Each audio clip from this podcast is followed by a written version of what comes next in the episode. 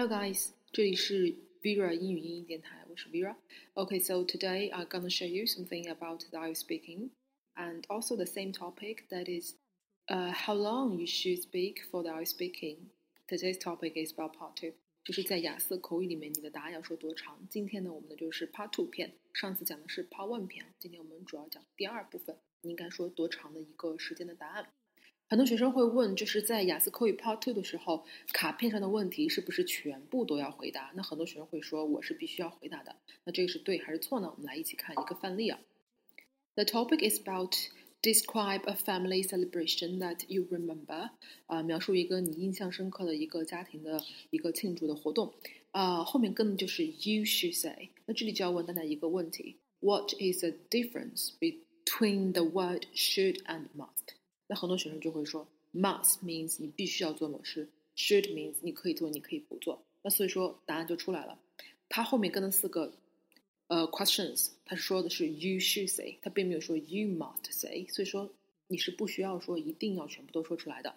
我们来看一下这篇文章应该怎么去回答。那四个问题呢，就是第一个是 what you were celebrating，第二个是 who was present，第三个是 what happened，最后一个就是 explain why you like that celebration。Uh, the answer is I'm going to describe my sister's wedding day, which was took place a few days ago in the town where I grew up. For my sister, it was the biggest and most important day for her life. I think there were around a hundred people at the marriage ceremony, which was held in a church. Even more people came to the party, or the wedding reception, as we call it, after the ceremony. Of course, most members of my family were there, as well as the groom's family and a collection of the bride and groom's friends and colleagues. So，嗯，这是给大家示范了两个，就是回答这个 prompts 前面两个 prompts 的一个答案。好，我们来总结一下。首先，第一点我们要明确，there are no questions on the topic card，在 Part Two 的这个话题卡上是没有问题的。那有的是什么呢？那四个是什么呢？ 那个只叫 prompt，它只是一个提示、一个线索而已。如果你没有思路的话，你可以按照那四个问题、那四个 prompts 去想。那如果你有思路的话，你可以完全不用按照那个去说。So prompts are just there to guide you, nothing more。它只是就是引导你去说，它并不是别的，不不是说我一定要把那四个问题回答完了就算可以了，它不是这个意思啊。所以说，为了让你答案可以收到两分钟的话，你必须去 add much more information，去加一些额外的细节，嗯、to your talk，and just rather than only follow the prompts，而不是仅仅把它给的那几个 prompts question 回答了一下。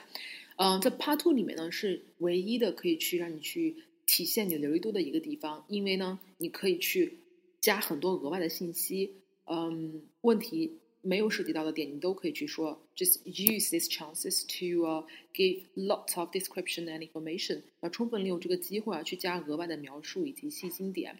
你比如说，呃，有一个 prompt，它叫做呃 Who was present，就是有谁去了这个地方。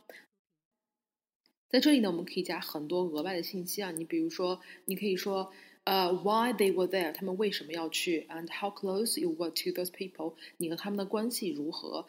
他们怎么来到这个婚礼的？How they traveled to the wedding。So, uh, if there were any people you wished had hadn't come hadn't gone, just describe the person you clearly remember. 然后呢，如果有些人就是你想去但是并没有去的，你也可以描述一下他。所以说，we just You can choose what extra information to add。你可以选择任何任何的额外的细节在这里去加。所以说，很多学生去问 Part Two 应该怎么去说，呃，答案是什么？其实是没有 model answer，是没有固定答案的。真的是你想说什么你就说什么。每个人的想法和思路都会不一样。